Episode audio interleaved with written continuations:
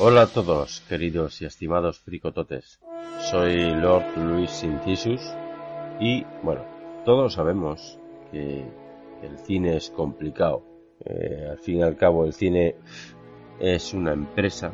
Cuando se comienza una película, cuando empieza una producción, hay todo un proceso bastante importante en el que primero aparece una idea, se comenta, a veces con amigos, véase el caso de pues Antonio Banderas, con Robert Rodríguez, con Quentin Tarantino. Bueno, se reúnen para tomar café, uno de ellos tiene una idea y a partir de ahí, eh, bueno, pues eh, tomando ese café se empiezan a tomar notas y deciden que es buena idea o que no es buena idea o vamos adelante con ella o veremos cómo se puede hacer o cómo no se puede hacer. El cine es complicado, la vida es complicada, qué cojones.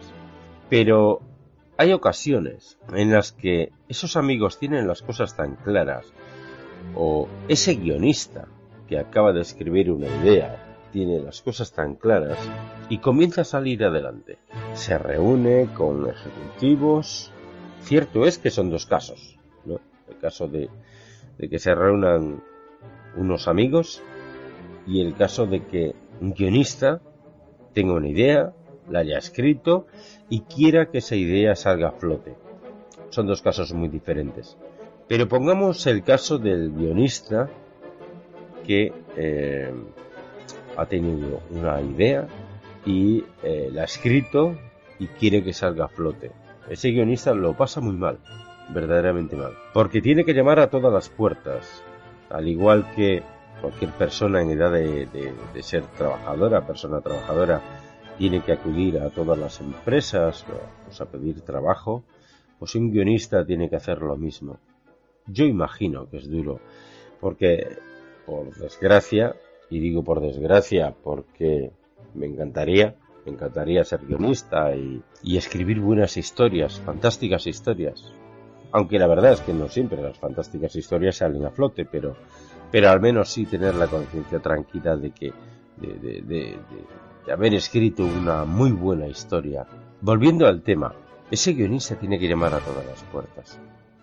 Y llama al Universal, llama a DreamWorks, llama a Malpaso, como bien sabéis es la productora de Clint Eastwood, llama a Banda Park, la productora de Tarantino, llama a todas puertas, a todas las puertas, a todas. Y nadie le quiere el guion. ¿O sí?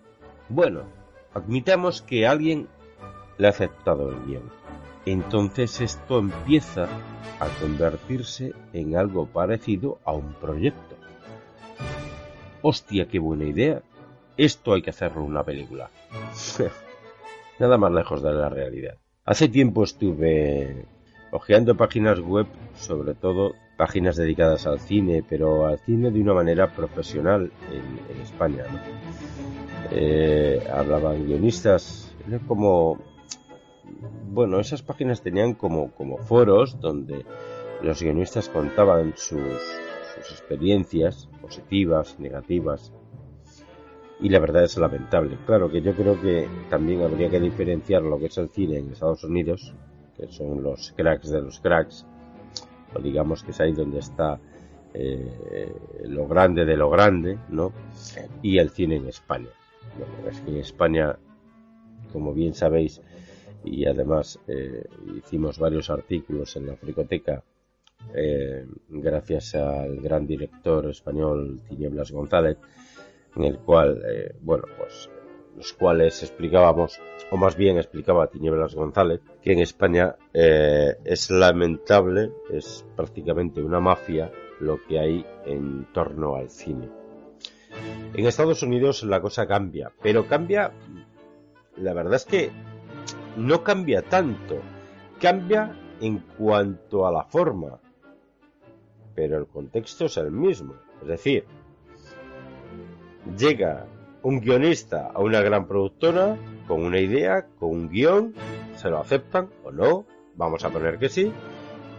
Cuando ya está todo preparado y, hay director, hay actores, ya están eh, rodando la película, llega un señor ejecutivo y dice, esto no puede ser así. Y ya le ha jodido la idea al guionista. O sea, y el director ya no sabe ni por dónde tirar. Bueno, esas son cosas que pasan.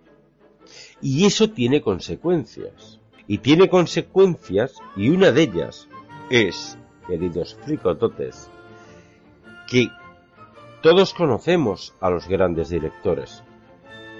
Dícese Martin Scorsese, Clint Eastwood, Sylvester Stallone, aunque muchos opinen que no. Es un gran director. Acordémonos de Rocky. El guion de Rocky es de Sylvester Stallone.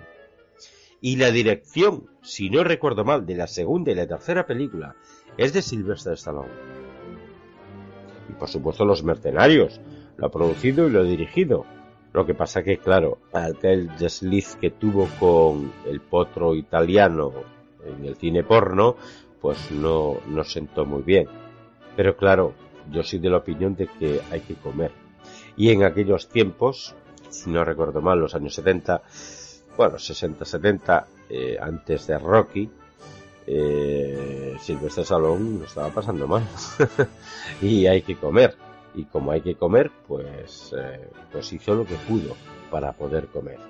Volviendo al tema, cuando suceden ese tipo de cosas en las que llega un ejecutivo y, y dice, no, no, no, no, esto no puede ser así. Esto no puede ser así porque esto no va a vender. Pero coño, ¿sabrás tú lo que va a vender o no? Si acabas de salir de la facultad, pero de la facultad de Derecho, o de, o de, o de mm, matemáticas contables, o de, o de, o de economía. ¿Qué coño sabes tú de arte? En muchos casos es así. No tienen ni pajolera idea, ni pajolera idea de arte, mucho menos de cine. Y es verdad que a veces tienen razón, joder, porque a veces han estudiado para eso. En concreto, para eso para ese marketing, para ese merchandising, para saber si un fotograma más, un fotograma menos, si una escena más, una escena menos, habrían hecho más dinero o menos dinero. Recordemos que en Estados Unidos se calcula todo al milímetro. Se calcula hasta el último dólar. Y se calcula no lo que se va a gastar, sino lo que se va a ganar. Y suelen equivocarse muy poco. Pero estamos hablando de arte. Estamos hablando de un arte que es el séptimo arte. Estamos hablando de una historia, de, un, de una idea que es maravillosa, que sobre el papel es maravillosa. Joder, pues a lo mejor, digo yo, a lo mejor, se trata de dejar un poco mano libre a ese director y esos actores que son verdaderos genios de la dirección y de la interpretación.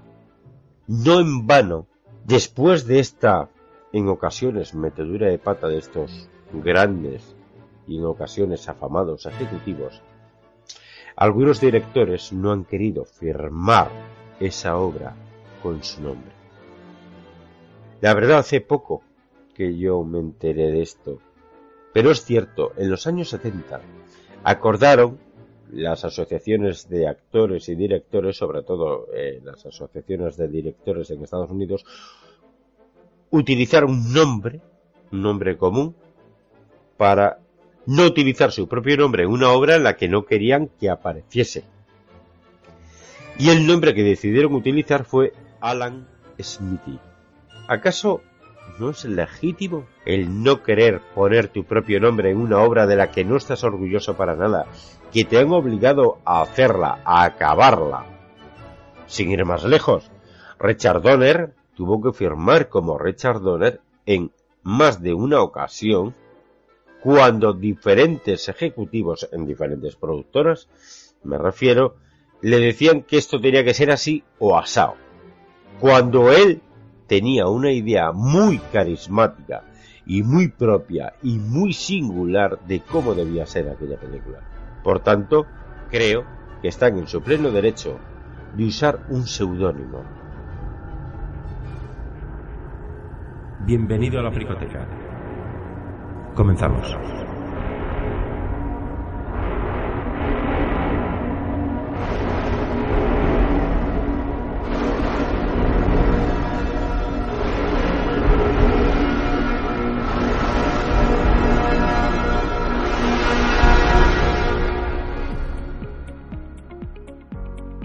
Buenas queridos y estimados fricototes, bienvenidos una vez más a este podcast de cine donde toda opinión buena o mala tiene el portal abierto para manifestarse y de ese modo pueda ser escuchada y valorada.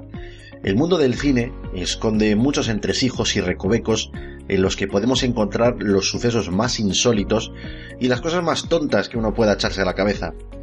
De todas estas tonterías, la mayor parte de los aficionados, entre los cuales yo me incluyo, ni siquiera tenemos noción alguna de ello, ni siquiera nos llegamos a enterar. Pero sí es cierto que cuando se cae el telón y vemos la otra cara de nuestros actores y directores, la magia del cine se revela y nos descubre a personas de carne y hueso trabajando en un producto que está expuesto a rentabilizarse o debido al fracaso ser la ruina para todo el que ha trabajado en él. En la realización del cine, al igual que en todo entorno laboral, existen desavenencias cuando se trabaja entre personas con una forma de pensar opuesta.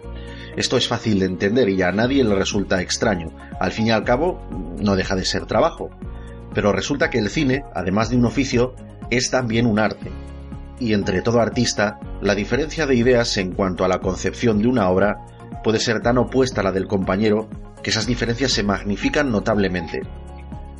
Después de que el cine llevase unos años implantado en la sociedad y sus responsables gozasen de ovaciones, premios y prestigio, en general un fan de hoy en día puede llegar a plantearse qué ocurre cuando una película o una serie de televisión vaticinan un, un estrepitoso fracaso ¿Qué le pasa a un director cuando la concepción de una obra se ve deteriorada hasta tal punto en que termina por dirigir un concepto totalmente distinto del que quería? Pues a veces, y aunque no sea un acto muy noble, es mejor desaparecer, cargarle el muerto a otro, a una sombra alargada, a un nombre sin rostro. De esas singularidades hablaremos hoy aquí, concretamente de los seudónimos que utilizan algunos directores cuando reniegan de sus obras. A partir de aquí ponemos en activo nuestra alarma de spoilers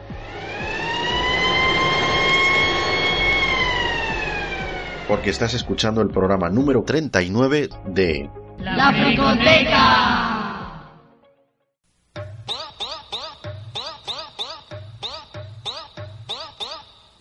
Antes de seguir con el programa, advertimos a los usuarios de YouTube que nos escuchan y siguen a través de dicha plataforma de que lo que a continuación sigue no es un programa en vídeo, sino un podcast en formato de audio.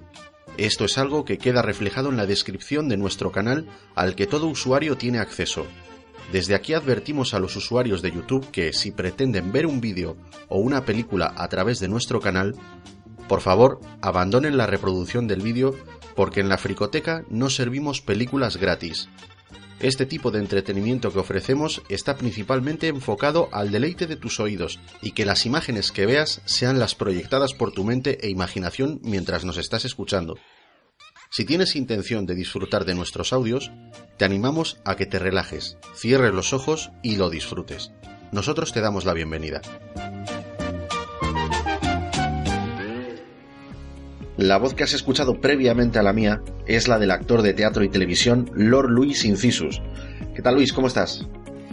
Hola, muy buenas Iñaki y muy buenas a todos, queridos y estimados fricototes. Pues bien, bien y además con muchas ganas porque este programa creo que va a ser eh, muy rico, muy rico. Pues como ya sabéis más que de sobra, yo soy un servidor, Iñaki Sánchez, y en este programa especial vamos a abordar un tema interesante relacionado con lo que es nuestra afición, el cine. Así pues, esperamos que los pocos minutos que vamos a estar contigo a continuación te sean agradables y entretenidos. ¿Y qué es lo que traemos para hoy, Luis? Cuéntanos. Pues el programa de hoy tiene una temática interesante. Es un tema que rara vez se ha abordado de forma directa. Los seudónimos en el cine.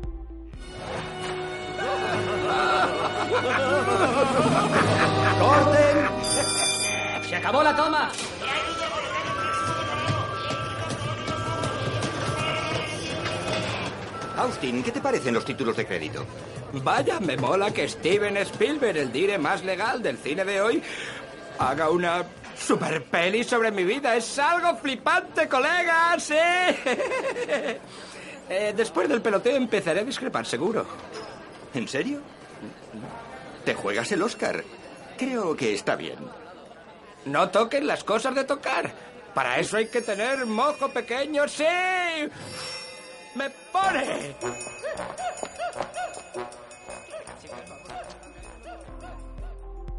En algunas ocasiones, director y guionistas han tenido que suplantar su nombre por otro falso, utilizando así un seudónimo.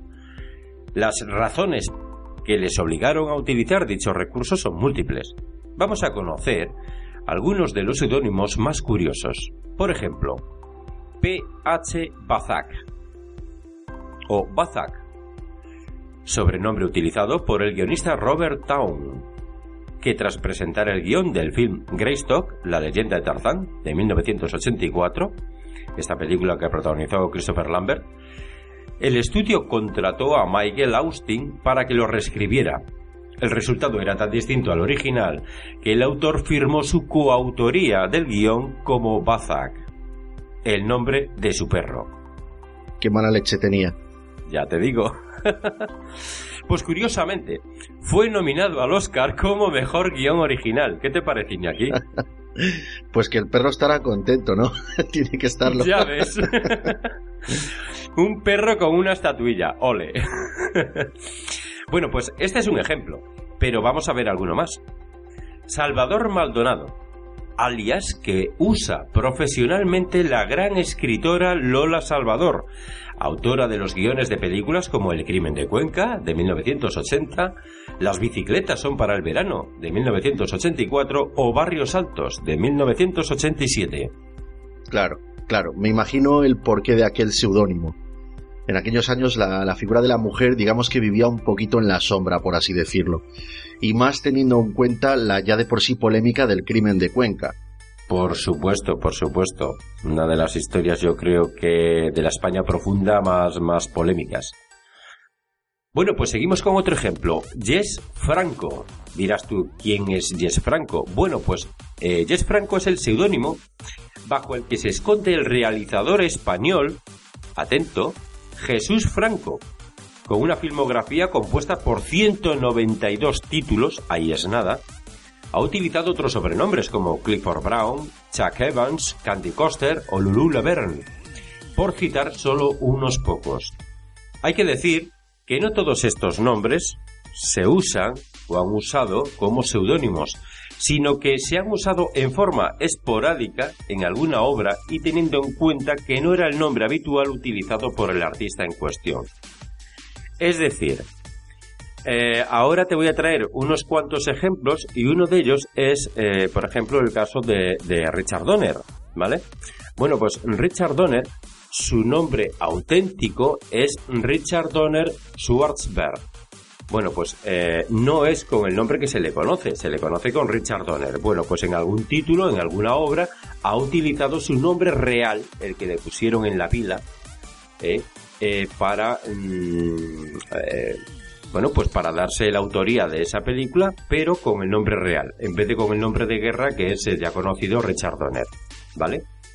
Bien, pues eh, hecha esta aclaración, te voy a dar unos cuantos ejemplos que entran dentro de esto eh, que te acabo de, contar. Eh, el primero de ellos es Peter Andrews.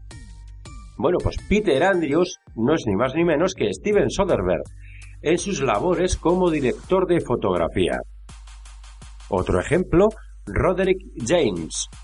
Los hermanos Cohen, en su faceta como montadores. Esto es por temas de gremios. Por cierto, no pueden acreditarse como directores a la vez que como montadores. Tenemos a Steven Spielrock. Más que un seudónimo, esto es un poco coña, ¿no?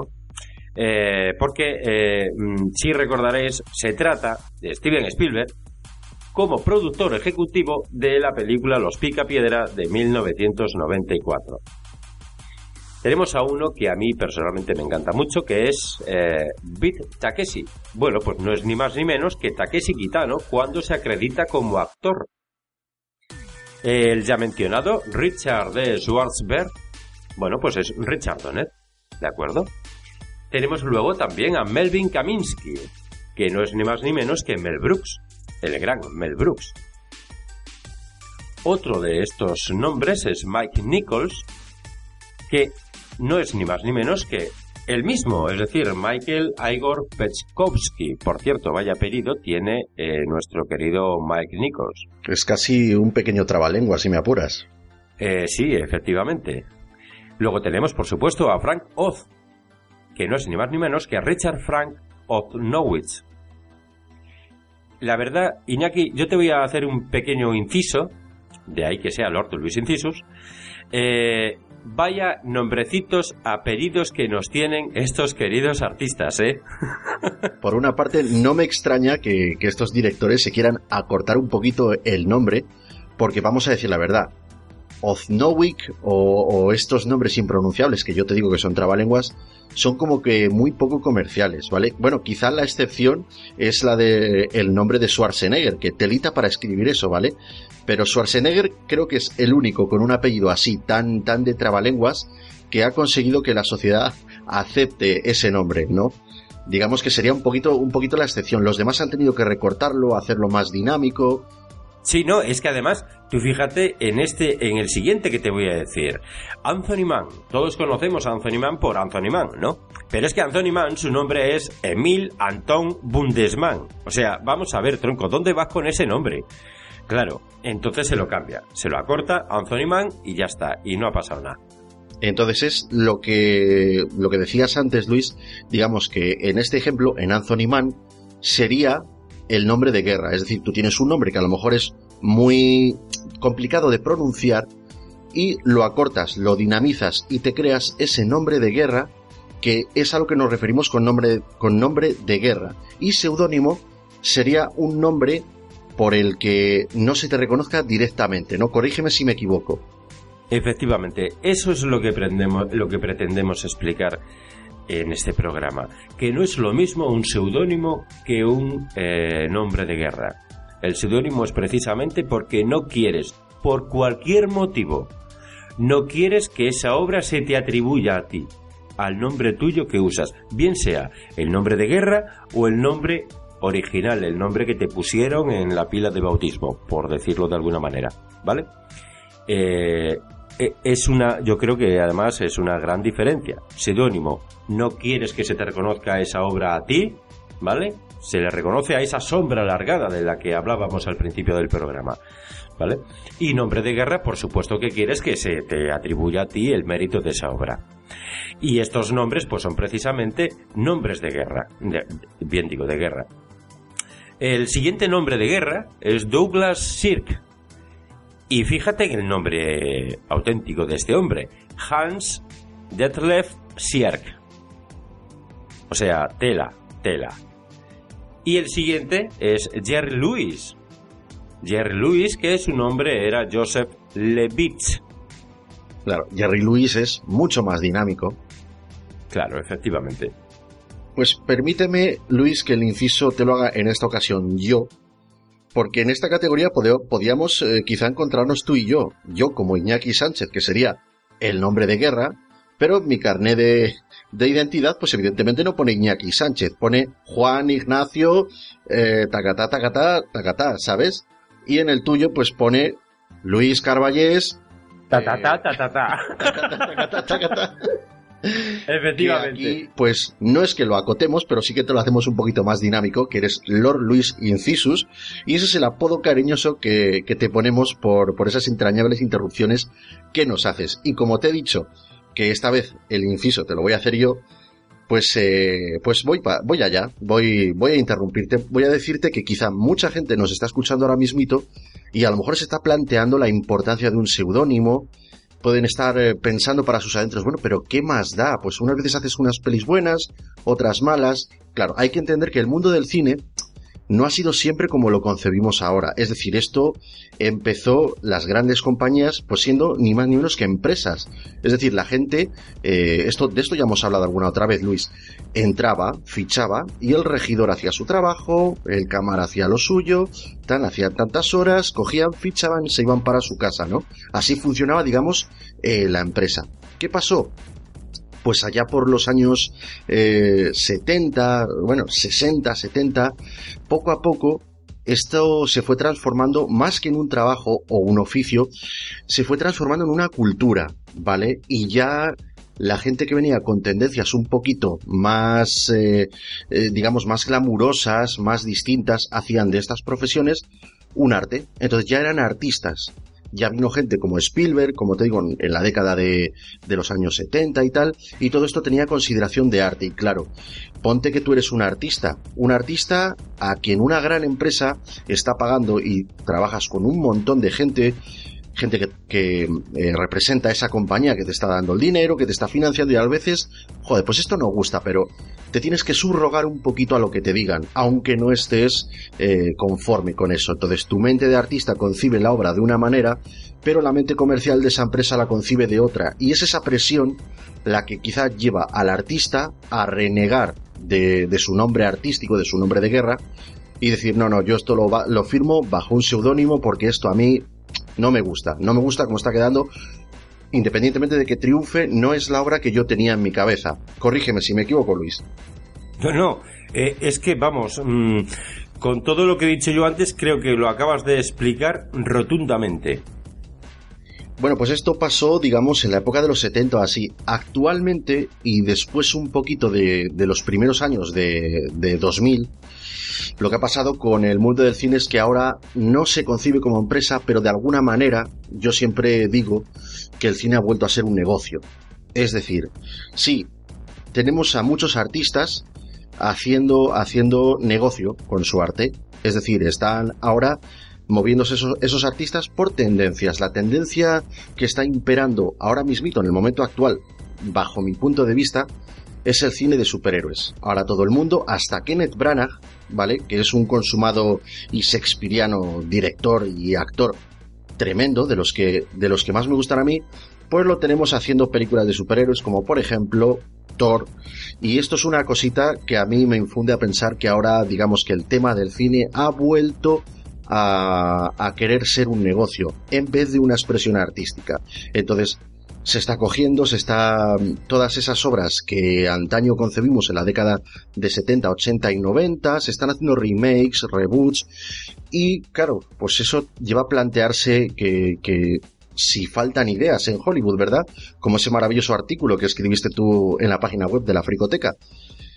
Y yo no creo que falten ideas, creo que hay mucho guion que está ahí en la basura o en los archivos de, la compañía que sea, pero claro, ahora lo que da dinero es eh, cazafantasmas y, y, rescatar todo aquello de, de, antaño y volverlo, digamos, de alguna manera a actualizar. Entonces esta es la nueva moda del cine. Pero bueno, volvamos un poquito al tema que nos ocupa para no desviarnos. Ponerse apodos o seudónimos es una tendencia que llegó también hasta Italia. Como curiosidad, añadiré que la costumbre italiana de concebir un alias tendía casi siempre a americanizar dicho mote para que de alguna manera se le relacionase o bien con los Estados Unidos o algún país anglosajón y fuese así más difícil de concebir una nacionalidad europea para ese artista en cuestión. Lo cual resulta un buen mecanismo de defensa si te paras a pensarlo. Eh, los western llegaron a Estados Unidos en un momento en que la audiencia no tenía muy bien vistos a los cineastas italianos, ¿vale? Imagínate ese pleno apogeo, ese pleno apogeo de las mafias, eh, de ahí pues quizá derivase ese género que conocemos como el spaghetti western. Entonces, es una etiqueta bien diferente, el western del spaghetti western. De modo que Sergio Leone se tuvo que cambiar el nombre por el de Bob Robertson para firmar por un puñado de dólares en el 64. Y Morricone, el compositor de la banda sonora, firmó como Dan Savio. Estos son algunos de los directores italianos que también cambiaron su nombre por un alias. Tenemos a Luigi Cozzi, que se cambió el nombre al de Luis Coates. Mario Bava transformó su nombre en el de John M. Old. Lamberto Bava lo transformó en John M. Old Jr. Giancarlo Parolini se lo cambió a Frank Kramer. Este sí suena muy americano, ¿eh? Sí, porque eh, sí, sobre todo por la película aquella de Kramer contra Kramer. ¿Vale? Mira, otro gran director eh, muy reconocido, Antonio Margaretti, se transformó su nombre en Anthony M. Dawson. Enzo G. Castellari transformó su nombre por E. G. Castell. ¿Vale? Transformó su nombre esas dos pequeñas iniciales. Y Máximo Pupilo fue conocido como Ralph Zucker. Estos son algunos ejemplos de esta tendencia de americanizar el nombre de, estos cineastas italianos. Y siguiendo con los mayormente conocidos, tenemos el caso del gran John Carpenter, un director que estimamos aquí mucho en la fricoteca, que además de haber hecho cameos en sus propias películas y salir acreditado como Rip High, tiene más de un seudónimo cuando ejerce labores como guionista, eh, compositor o alguna de las labores distintas de la propia dirección, como por ejemplo, Martin Quatermass es un seudónimo que utilizó como guionista del Príncipe de las Tinieblas, del 87. Sin salirnos de la década de los 80, John Carpenter transformó su nombre en el de Frank Armitage cuando hizo las labores de guionista de Están Vivos, del 88. También usó el seudónimo de John T. Chance como guionista y compositor en Asalto a la comisaría del Distrito 13 en 1976. Gran película, por cierto.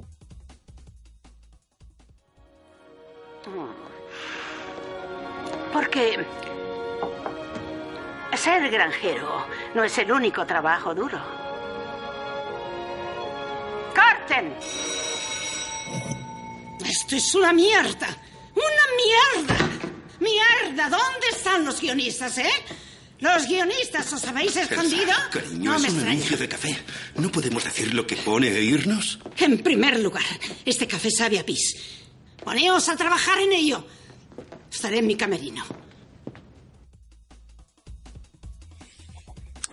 Y por último, quizá el más importante de todos, dado el gran repertorio de obras que figuran a su nombre, es el seudónimo por excelencia Alan Smithy. Sí, por supuesto, un seudónimo que han utilizado varios cineastas. Cuéntanos un poquito más acerca de este alias, Luis.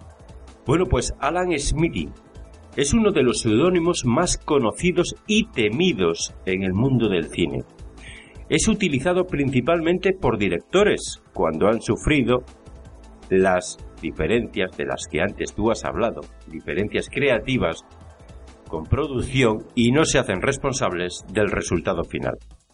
Es el longevo seudónimo que el sindicato de directores de Hollywood pone a disposición de sus socios cuando estos no quieren aparecer como responsables de un truño. Puede que sea un truño o puede que no sea un truño, pero no están de acuerdo con la labor realizada.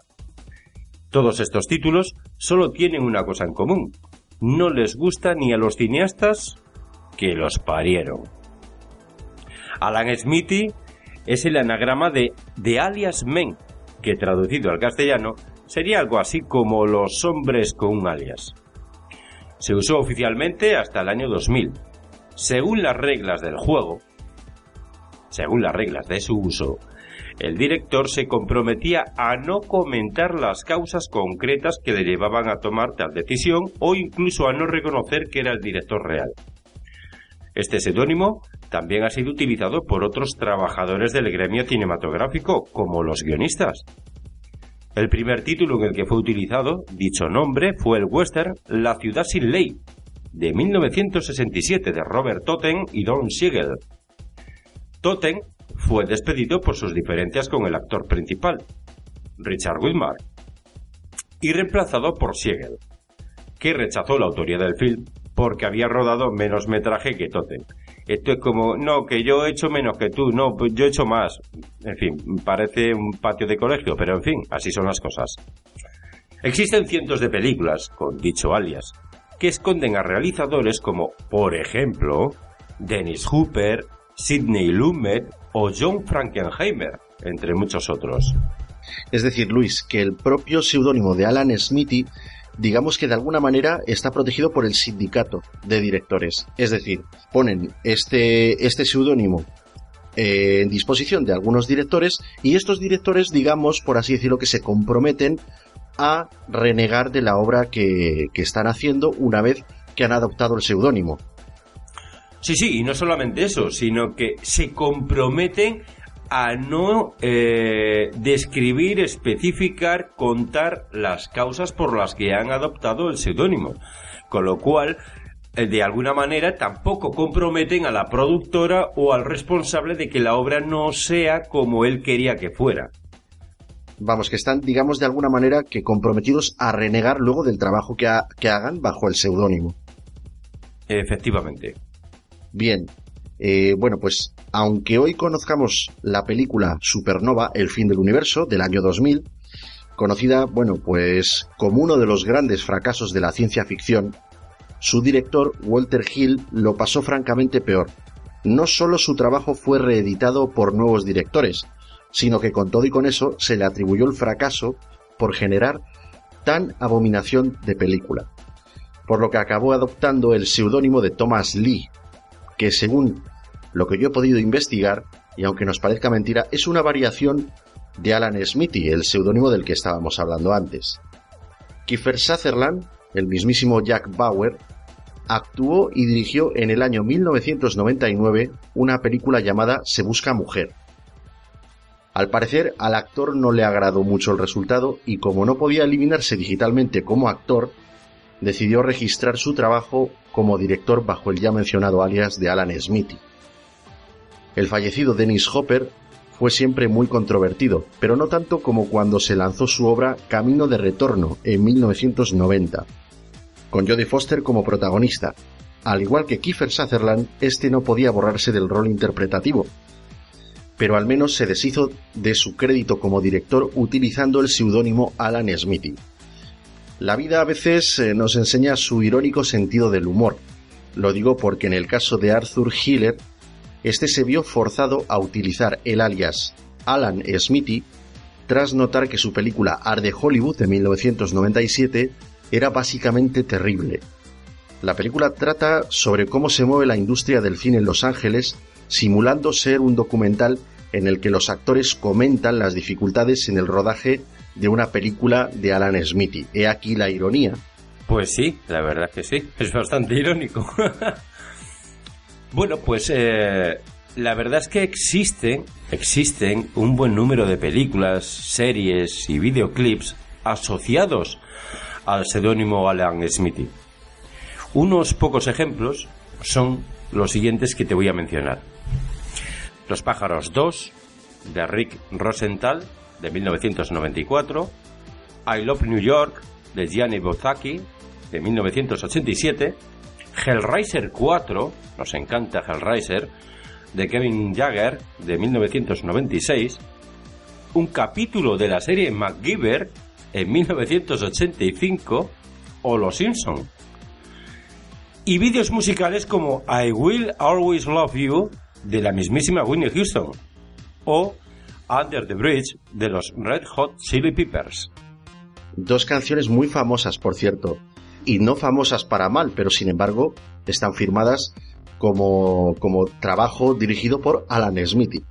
No nos olvidemos también eh, de Mike Marvin, el director de aquella película del 86 que tanto nos gusta y a la que hace poco le hemos dedicado un programa por entero, El Aparecido. El señor Marvin cuenta a día de hoy con unos 11 títulos nada más en su filmografía como director. Siete de ellos los dirigió bajo seudónimo. Usó el alias de Jake Casey como director de las películas para televisión, estas que se llaman TV Movies, Maui Heat y Arranged Marriage de 1996 y Treasure y Madame Sabbath de 1997. Esta última es una cinta erótica para Playboy. Oh yeah, baby. Sí, oh yeah. Este seudónimo, el de Jake Casey, es el nombre del personaje interpretado por Charlie Sheen en la película El Aparecido. Pero el director no solo ha usado este alias, también usó el nombre de Michael Oliver en 1994 para dirigir The Dragon Gate. Incluso llegó a usar su nombre completo como si de un alias se tratase en 1992 dirigiendo Wishman, bajo el nombre de Michael Marvin. Esto es una cosa que poníamos de ejemplo antes. Usar eh, su nombre completo o su nombre de pila como si de un seudónimo se tratase. Y saliéndonos del ámbito de la dirección y metiéndonos en el de la interpretación, no podíamos dejar de lado a dos actores italianos que están en la memoria de los españoles que cuentan, por lo menos, unas 30 primaveras. Me refiero a dos iconos del spaghetti western, como lo son, por un lado, el fallecido Carlo Pedersoli, que muchos diréis, ¿y quién era Carlo Pedersoli? Bueno, pues si os digo Bud Spencer, seguro que sabéis quién era Carlo Pedersoli. Efectivamente. El actor, guionista, productor cinematográfico, cantante y compositor italiano, fue también campeón de natación y participó, no os lo perdáis, en tres Juegos Olímpicos. ¿Quién lo diría, verdad? Porque yo tengo, creo que como todo el mundo, esa imagen de hombre corpulento y fortísimo. Por lo que me cuesta un poquito visualizarlo eh, en lo que es mi imaginación con, con un cuerpo así de nadador. Pues sí, efectivamente. Eh, fue nadador. Y, y, el otro de estos dos iconos del Spaghetti Western es, como ya os estaréis imaginando, Mario Girotti, más conocido como Terence Hill. Además de estas películas italianas, también participó en películas alemanas y españolas como Pecado de Amor con Sara Montiel, la gran Sarita. Su aspecto germánico le abrió las puertas a interpretar personajes anglosajones en numerosas películas italianas ambientadas en el oeste. 1967 fue un año que marcó un antes y un después en su vida. Le pidieron que escogiera un nombre anglosajón más comercial. Él escogió Terence Hill porque las iniciales coincidían con el nombre de su madre. Su madre se llamaba Hildegard Ziemmer. El 23 de julio de este año, el 67, contrajo matrimonio con Lori Zwickbauer, una estadounidense de origen bávaro, que conoció durante el rodaje de una de sus películas en Almería. También en España, conoció al que sería su compañero en la gran mayoría de sus aventuras en la pantalla, Bud Spencer. Pues fíjate tú que esto seguramente casi nadie lo sabía, que Bud Spencer y Terence Hill son seudónimos. O sea, sus, sus nombres de verdad son los propios nombres italianos de, de origen. Eh, a ver, yo no sé si hay gente que no lo sabe, supongo que sí, siempre hay gente que no sabe cosas, pero, a ver, mmm, yo creo que tú sí lo sabías antes de hacer esto. Hombre, por supuesto. Y yo sí lo sé hace, hace muchos años. Por supuesto. Y lo, de, y lo de que había sido campeón olímpico también lo sabía. Pues eh, fíjate lo que te voy a decir, Luis, que después de, después de grabar esto, yo creo que me voy a meter en internet para ver cómo era eh, Bud Spencer eh, cuando era joven, en su faceta de, de, nadador, porque no me lo imagino, siempre he tenido esa imagen del de hombre barbudo, fuerte, entonces, oye, tengo curiosidad por saber cómo sería de joven. Y bueno, también decir que la madre de Terence Hill, que es que no lo hemos dicho antes, era alemana. Por eso hemos dicho que a Terence Hill le ofrecían papeles de estos en los que tenía un aspecto como que muy germánico.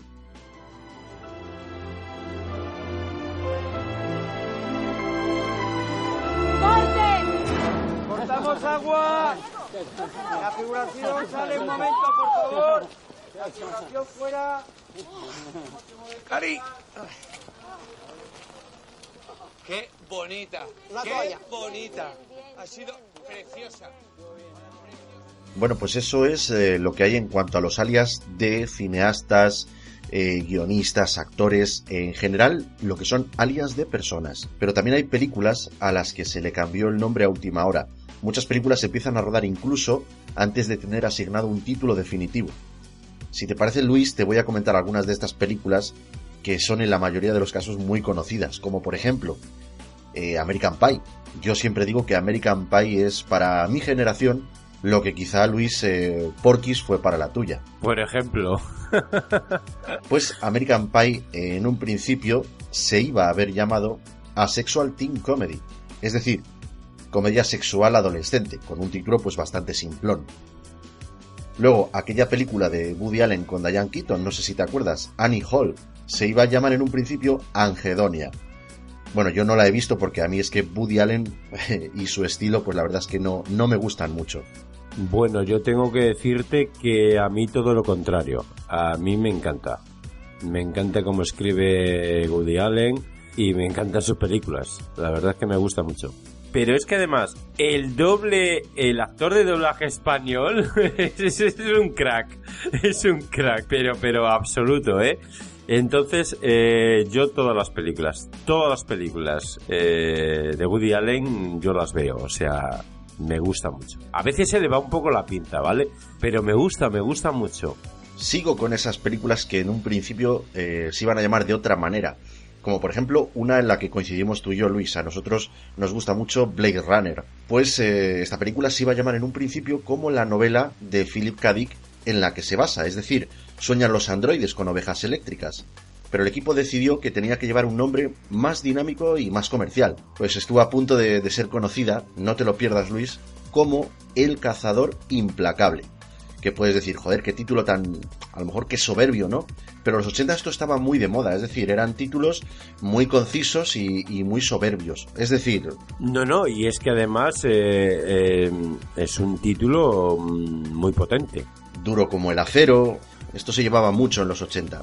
Finalmente, y como ya se sabe, el guionista Hampton Fancher se encontró con una copia de Blade Runner a Movie, que esto es un tratado, un manuscrito de cine escrito por William S. Burroughs. El nombre les gustó tanto que se hicieron con los derechos de, de, este libro, de este manuscrito, y con su título. Al final la película acabó por llamarse Blade Runner, que es así como nosotros la conocemos. Otra película que nos gusta mucho, Luis, El Guerrero número 13. No, ¿qué va? ¿Qué va? ¿Eh? ¿Verdad? Sí, a ti no, ya veo que no te gusta nada. Casi nada. Bueno, pues la película de Antonio Banderas basada en la novela de Michael Crichton, que también fue el creador de la novela de Parque Jurásico. Sí, señor. En un principio iba a llamarse Eaters of the Dead Bodies. Es decir, traducido al castellano vendría siendo una cosa así como los que se comen a los muertos. A ver, que tiene mucho que ver, sí. Que venderá poco, también. Es que imagínate que vas al cine a ver una película y se llama Los que se comen a los muertos. Pues no sé qué te sugerirá a ti, pero a mí me sugiere una película de terror mucho más que una película de aventuras. A mí esto, para empezar, me está hablando de zombies. Y odio los zombies, tío. O sea, ya, vamos mal. Bueno, pues precisamente por eso al final se decidió cambiar el título y ponerlo como el guerrero número 13, que eso sí que suena a aventuras. Sí, sí. No tiene nada que ver con el terror para llevar ese título. Es más, bueno, te puedo decir que a lo mejor en determinada escena, a lo mejor por exigencias del guion, algún recurso del cine de terror, como es la oscuridad, el suspense, algún ingrediente de ellos en escenas puntuales sí que lleva. Pero claro, no es una película de terror, es una película de aventuras. Ciertamente, o sea, no, no, no es una película de terror, es más bien una película basada en unos hechos y es una película de aventuras, no deja de ser una película de aventuras. Tío, es que a mí me encanta, esta, película es que a mí me encanta, El Guerrero número 13. A ver, es una película muy disfrutable. Es que, de verdad, yo siempre comento lo mismo. Esa escena en la que Antonio Banderas que hace como, creo que hace de cónsul árabe, ahí con los vikingos. Los vikingos hablando en su idioma y acordándose de la madre de Antonio Banderas, porque, por cierto, en esa historia, eh, bueno, pues eh, vikingos árabe, mucho racismo. Evidentemente es un contraste brutal, tío. Claro, y, y, en estos tiempos, ¿no? En los tiempos de los vikingos. Entonces están acordando constantemente de la madre de Antonio Banderas, bueno, del personaje, ¿no? De Antonio Banderas. Y esa escena en la que el director hace eh, que no sé, no recuerdo bien si era Richard Donner o John McTiernan. Era John McTiernan. John McTiernan, vale hace la transición de que ya los entiende, porque en realidad eh, eh, se ve desde el punto de vista del personaje de Antonio Banderas. Hablan en vikingo y él habla, digamos, En, castellano, ¿no? En, la película en castellano. Eh, bueno, pues de repente todos hablan en castellano porque Antonio Banderas les está, les está entendiendo perfectamente lo que están diciendo y de hecho le contesta algo relacionado con la madre del vikingo. lo, llama bastardo de una cerda. Exactamente, exactamente. Es impresionante esa escena, me encanta. Y de hecho la he visto, no sé, no quiero exagerar, pero quizás seis o siete veces seguro. Bueno, seguro que de esta película no tardaremos o no debiésemos de tardar mucho en ir preparando un programita porque la verdad es que se las traes. Es muy buena esta película. ¡No se mueva!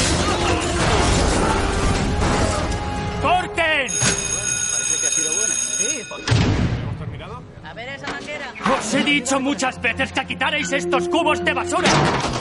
Podemos intentar hacerlo bien de una vez, tíos. No quiero pasar aquí la noche. Ya, rápido, quita brillos. Todos a sus posiciones. Vamos, chicos. Estoy hablando solo. ¡No es para hoy!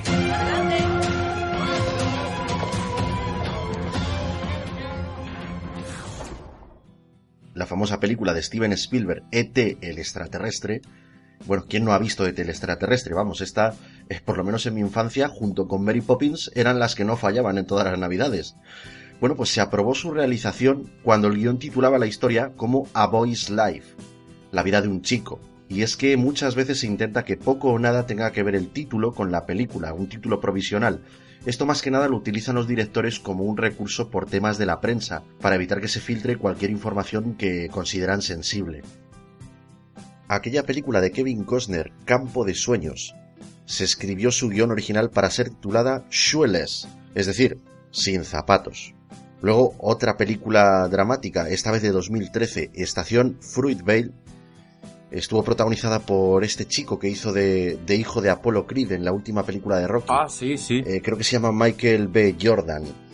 Nada que ver con el jugador de baloncesto el nombre que se le iba a haber dado a esta película, a Estación Fruitvale, bueno, pues en, un principio iba a ser Fruitvale, sin, sin estación. Bueno, es otra película que no he visto porque, oye, sinceramente, eh, yo por las taquillas de, los cines de mi localidad no la he visto. Creo que esta película es de esas que van directamente al videoclub, que se producen y, oye, te enteras de su existencia porque vas al videoclub a ver lo que hay. Ya, ya, ya. Pero mira, Luis, esta sí que la conocemos, uno de los nuestros. Hostia que sí. Esta es una de esas que he visto varias veces, de verdad, eh, no es no es coña, uno de los nuestros.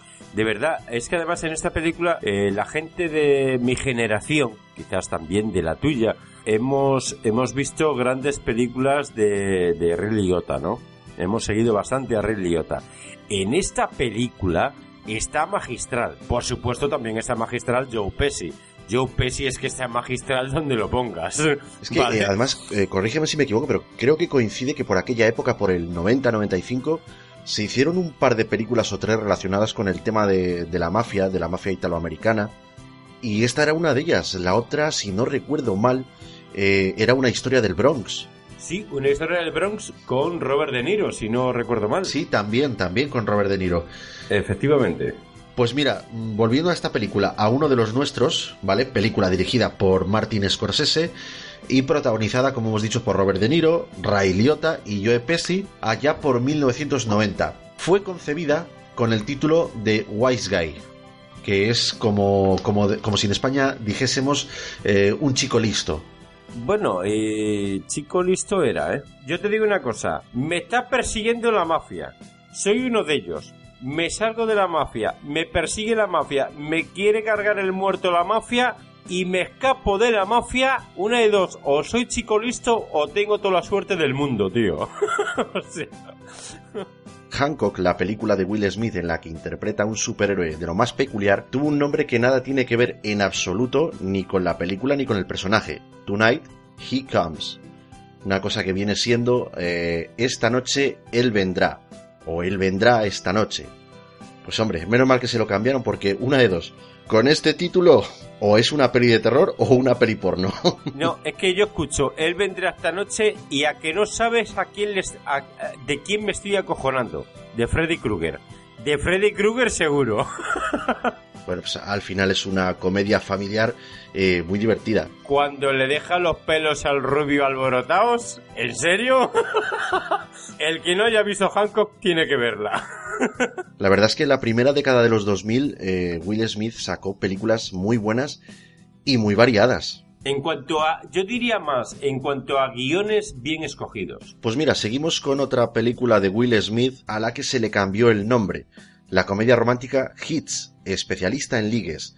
En un principio se iba a titular The Last First Kiss, es decir, el último primer beso. Y aquí sí reconozco que el título que le habían puesto previamente, pues también le pegaba bastante como, como comedia romántica. Efectivamente. Inclusive podríamos hacer lo que estamos haciendo, pero decir, decirlo luego. En España se tituló de esta manera y en Sudamérica de esta otra. Y un día tenemos que hacer un especial de estos de, de traducciones de títulos de películas en España. Sí, sí, ostras. Y es más, y luego está el INRI de los INRIs, o el colmo de los colmos, ¿vale?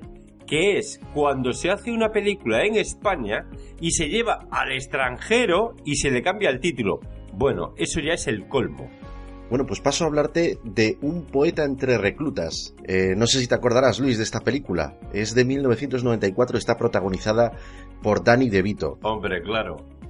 Se iba a llamar en un principio eh, sencillamente por el libro, o sea, tal cual. Bueno, la película va eh, de un hombre que creo que es maestro, si no recuerdo mal. Es que tengo un vago recuerdo. Y se queda en el paro y lo ponen pues a instruir, a, aportarles algo de cultura a un grupo de, reclutas militares que están un poquito inadaptados. Entonces este hombre pues empieza a enseñarles un poquito el renacimiento y tal. Eh, tengo, como te he dicho, un vago recuerdo de, esta película, pero recuerdo que me gustó. Eh, sí, y de hecho es una película muy entrañable, ¿eh? Pero te digo más, es entrañable porque Danny DeVito, con todo lo que pequeño que es, se come la pantalla. Se come la pantalla, te enamoras del personaje hasta tal punto que te encanta la película. O sea, es, es poesía. Es poesía como lo que él precisamente intenta explicar a esos reclutas que son más brutos que unos araos. Estoy seguro de que mucha gente que nos está escuchando ahora mismito que tiene más o menos nuestra edad, seguro que está pensando, madre mía, no había vuelto yo a pensar en esta película desde hace más de 20 años. Sí, sí, sí, sí, sí. Bueno, pues sin salirnos de la década de los 90, vamos con una película muy famosa de Clint Eastwood, Sin Perdón. Gran película, tío. Una película que estuvo a punto de llamarse The Murderers, Los Asesinatos. A ver, no quiero decir con esto que el título no le venga al pelo, ¿vale? pero es como que tan general, tan general. Mm, como que para la historia que hemos visto yo creo que tampoco le pegaba, ¿eh? De momento no abandonamos eh, la década de los 90 porque la comedia romántica de 1995, Mientras dormías, protagonizada por Bill Pullman y Sandra Bullock, se iba a llamar sencillamente Chico en coma. Chico en coma, no. Cásate, te lo llevas para casa, ¿eh? le hace cositas, o él a ti, lo que sea, pero por ahí no. Una y ya está. Porque, hija mía, en esta época hiciste unas películas que, ¿a cuál más ñoña? ¿Eh? ¿O no estás de acuerdo, Iñaki? Hombre, no estoy de acuerdo al 100%. Date cuenta que sí, que esta chica hizo la de Miss Agente Especial y una serie de comedias románticas, pero es que en los 90 se hacía mucho esto. Sin embargo, Sandra Bullock en los 90 también hizo películas un poquito más de otra manera. Hizo Speed, las dos partes de Speed, y una película muy entretenida que se llamaba La Red, por lo cual no estoy de acuerdo en que hiciese cositas ñoñas. Bueno, y seguimos en los 90 concretamente en el 99, donde la película Muérete Bonita, protagonizada por Denise Richards y Kirsten Dunst, estuvo a punto de ser conocida, no te lo pierdas, por Dairy Queens, que bueno, yo he buscado una traducción, no sé si será muy literal o no, pero he buscado una traducción en Google y eh, Dairy Queens me ponía que traducido al castellano era algo así como las reinas de los lácteos, yo no sé si esto tendrá que ver mucho con lo que es el argumento de la película, porque no la he visto, ¿vale? Pero las reinas de los lácteos, tío. Es que se, presta mucho a que nos metamos con esto, ¿eh? A ver, yo iba a decir una palabra que quizás todo lo, todos los... O sea, se lo acaban de imaginar, ¿eh? ¿eh? O sea, no vamos a ser aquí nosotros quien diga la palabra porno. Pero, pero, pero no, en serio, las reinas de... Una de dos. O trabajas para Danone o algo pasa aquí, colega. Imagínate que vas a ver una película con tu chica que le dices, ay, ¿qué peli has traído, cariño? Mira, ha traído una que a lo mejor nos gusta, Las Reinas de los Lácteos. Eh, esa seguro que solo te gusta a ti. Vamos a ver qué es lo que pasa aquí, ¿eh? ¿eh?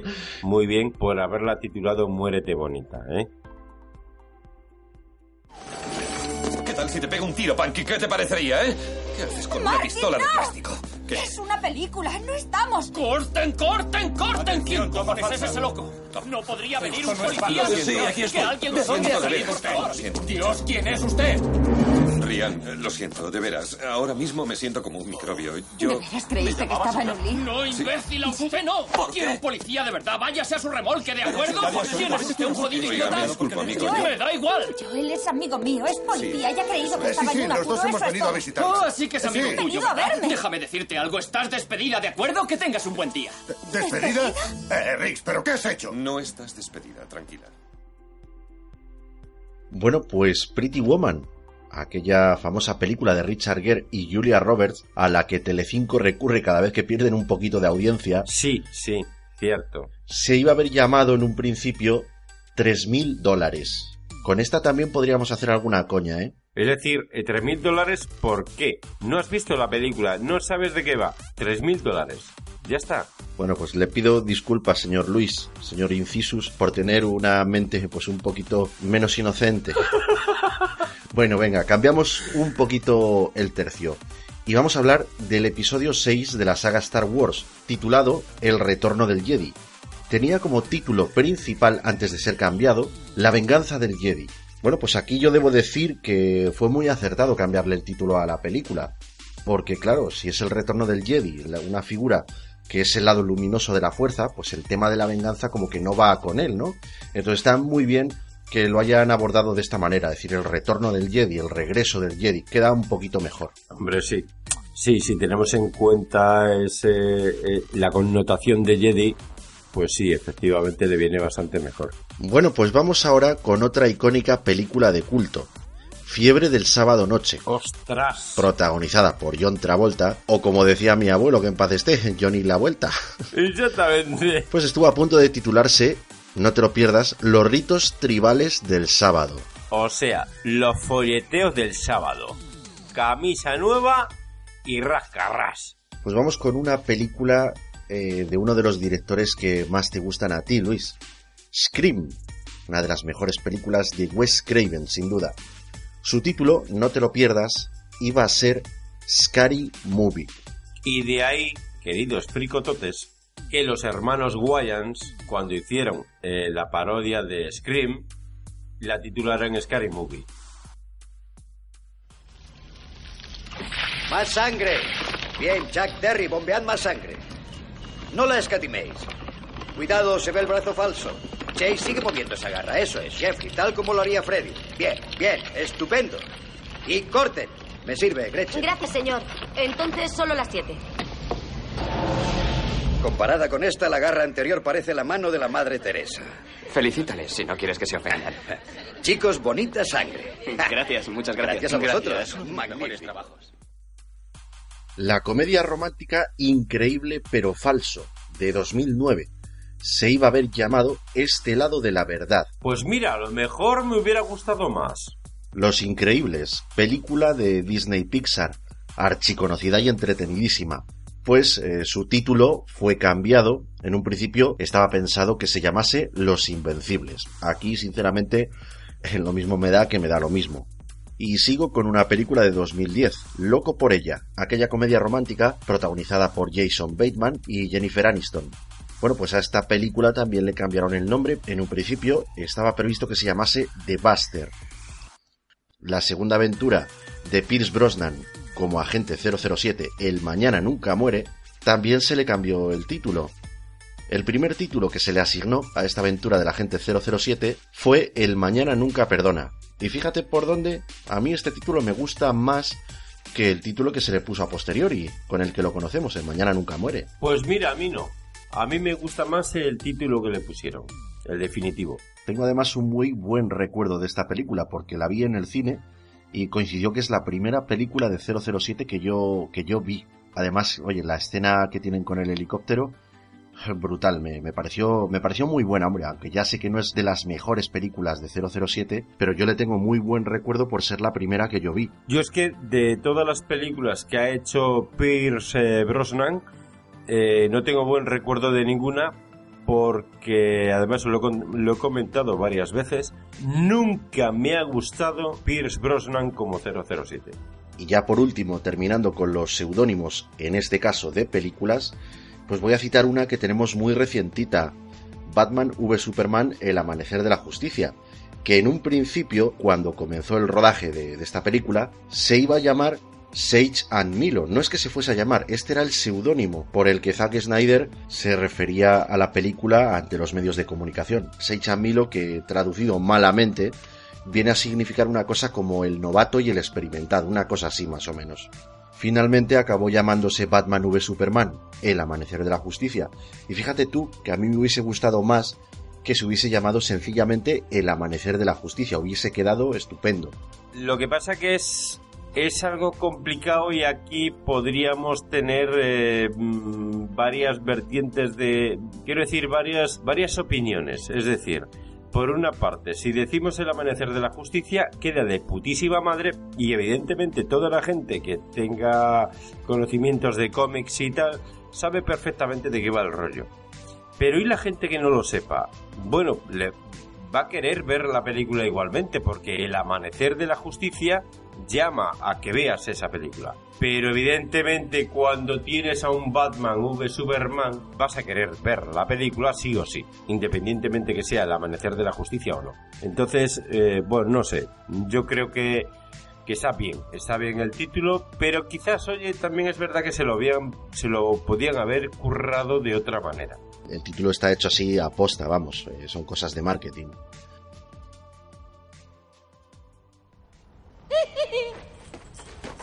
Muy bien. Eres un reno. Y este es tu papel. Te llamas Rudolf, tu hocico es rojo y no gustas a nadie. Pero un día Santa Claus te escoge y salvas la Navidad. No, olvida eso. Improvisaremos. Sé creativo. Quiero naturalidad. Tú odias la Navidad y la robarás. Salvar la Navidad es un final lamentable. Demasiado comercial.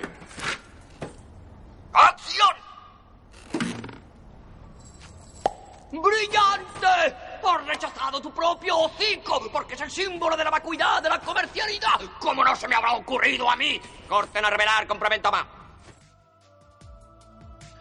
Y bueno, pues eh, un tema muy interesante, como dije antes, pocas veces abordado esto del el tema de los seudónimos.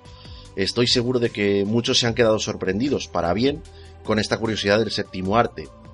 Decir a nuestros oyentes que podéis encontrar más contenido de la fricoteca en ivox.com. Allí nos van a poder encontrar en formato podcast con mucho contenido interesante. Si lo tuyo es la manzanita de Apple, bueno, y aunque no lo sea, también puedes encontrarnos en iTunes, en el mismo formato, podcast de audio. Y por último, en YouTube también podrás encontrar nuestros programas. Eso sí, aunque sean formato de vídeo, ya sabéis que esto es con una imagen fija, porque de momento la fricoteca no se ha empezado a grabar en vídeo. Luis, si alguien quiere contactar con la Fricoteca, ¿cómo pueden hacerlo? ¿Estamos acaso en redes sociales? Pues sí, habemos Facebook. Solo tenéis que buscarnos en dicha red social por la Fricoteca Fricototes.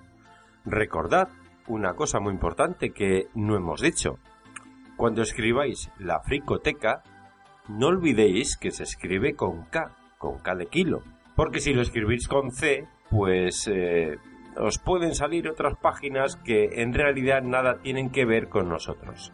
Entonces, muy importante, matizando otra vez, la fricoteca escrita siempre las dos con cada kilo. También estamos en la red social de Google Plus o Google Más, cada uno como lo, como lo diga. Allí nos encontraréis por la fricoteca. Y por supuesto en Twitter, arroba la fricoteca, todo junto. Si nos queréis mandar un mail, tenemos dos direcciones a las que dirigir vuestros correos. La primera, lafricoteca arroba lafricoteca.es y la segunda es básicamente lo mismo, pero perteneciendo a Google, lafricoteca arroba gmail.com. ¿Y qué podéis mandarnos? Pues por ejemplo, pues no sé, pues una opinión, una crítica, eh, un audio comentario. Hombre, si es un audio comentario, agradeceríamos que no fuese una cosita muy larga, muy extensa, ¿vale? Podéis también mandarnos dinero, que lo que son ascos no le vamos a hacer, ¿verdad, Luis? Ya te digo. en fin, podéis mandarnos lo que vosotros consideréis oportuno, que nosotros pues estaremos encantados de recibir y en medida de lo posible responder vuestros mensajes. Luis, amigo, muchísimas gracias por estar aquí el placer de tu compañía, como siempre digo, es un enorme privilegio. Lo he pasado genial descubriendo contigo estos alias y desvelando a quienes pertenecen, claro. Lo he pasado también como si fuese Indiana Jones descubriendo los secretos del Arca de la Alianza.